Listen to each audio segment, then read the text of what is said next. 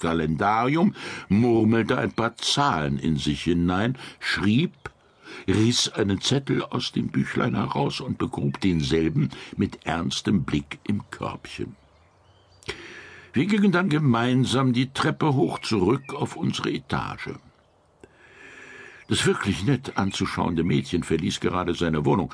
Ja, sie ist ein schönes Mädchen, eine, wie soll man es so sagen, eine bronzefarbene Schönheit.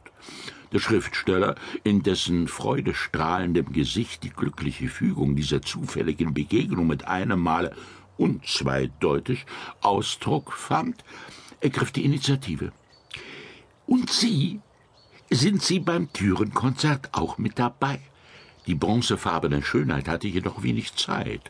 Sie antwortete nicht, lächelte aber sehr reizend und machte sich dann flugs unter abwehrenden Handbewegungen aus dem Staub.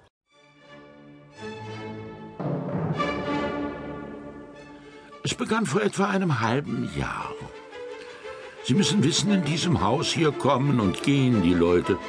Nur wenige wie ich oder das ältere Pärchen schräg über mir wohnen seit längerer Zeit hier im Haus. Sonst nämlich ziehen die Leute ein und bald schon wieder woanders hin. Vor einem halben Jahr also läuft mir im Treppenhaus so eine Umzugswelle über den Weg. Sie wissen schon, viele Menschen schleppen Möbel, Kisten und Blumenkübel.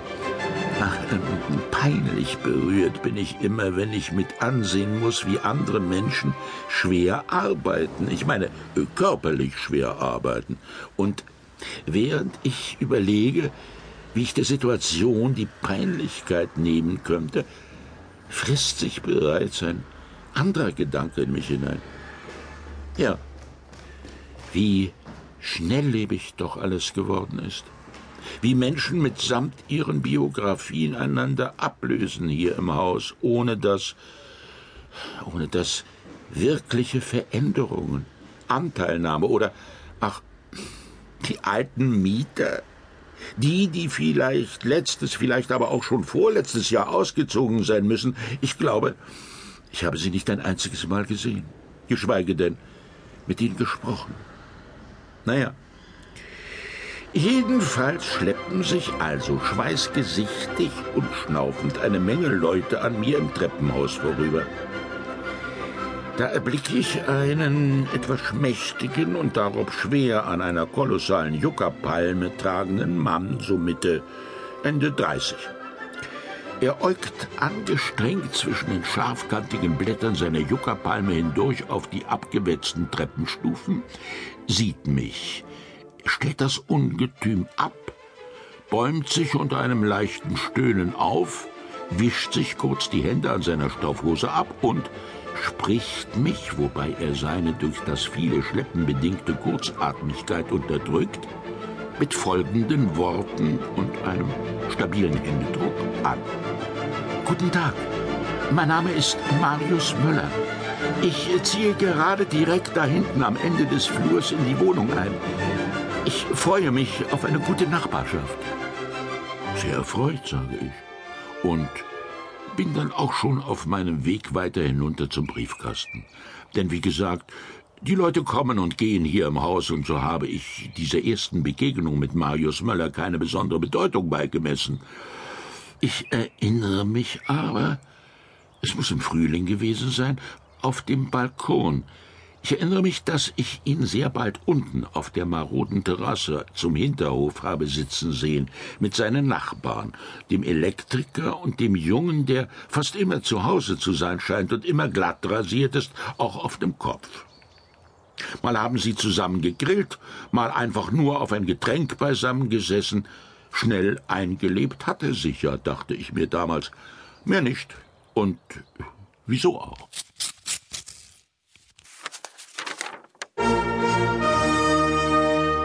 Dann kam der erste Brief von ihm, also von Marius Müller. An uns verehrte Nachbarn gerichtet. Sie können mir glauben, noch nie in meinem langen Leben habe ich einen derart verrückten, ja sogar etwas konfusen Brief erhalten. Er wolle mit allen Bewohnern des Hauses einen Tag bestimmen, an dem wirklich jeder seine Wohnungstüre zur Musik von Beethovens Neunter auf und wieder zuschlägt, solange es den Leuten beliebe. Er schlage vor, dass man zunächst die ersten drei Sätze hören solle, jeder für sich, und erst im vierten Satz, jeder so wie er es für nötig halte, erst in diesem berühmten vierten Satz beginnen solle, im Rhythmus der Musik die Wohnungstüren auf und wieder zuzuschlagen. Hauptproblem des Projekts, ja, er nannte es das Projekt Türenkonzert. Hauptproblem sei wohl die Terminabsprache. Es solle jeder erst einmal schauen, wann er definitiv zu Hause sei.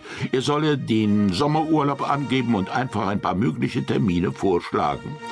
Dann müsse man sich zusammensetzen und zusehen, dass ein Termin gefunden wird, an dem wirklich alle könnten. Es wäre wichtig, hat er mehrmals betont, dass alle an dem Türenkonzert teilnehmen würden. Ah, ein Türenkonzert zu Beethovens Neunte. Sie kennen doch Beethovens Neunte? Oder an die Freude, Freude schöner Götterfunken, Tochter aus Elysium. Oder Seit umschlungen Millionen diesen Kuss der ganzen Welt. Herrlich. Einfach herrlich. Ein großartiges Werk. Und das hat er dem Brief an uns Nachbarn auch gleich beigefügt. Auf CD, das muss man sich mal vorstellen.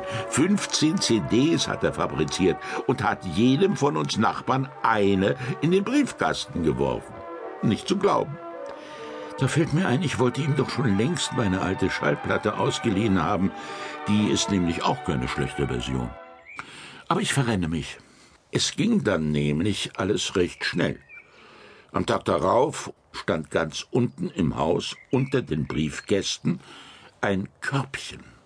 Darüber hing ein Zettel.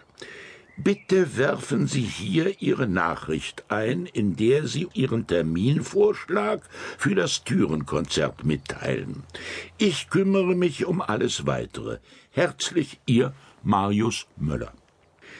So oder so ähnlich muss es unten an den Briefkästen gestanden haben, als ich gerade nach der Post schauen wollte. Ich weiß es noch genau. Der etwas, äh, ja, der etwas verschobene Schriftsteller aus meiner Etage, der ebenfalls Junggeselle ist, der kam auch herunter, um seine Zeitung zu holen. Ich stand neben ihm, als er die Mitteilung las. Ich konnte ihn genau beobachten. Halb lächelte er, halb schüttelte er den Kopf.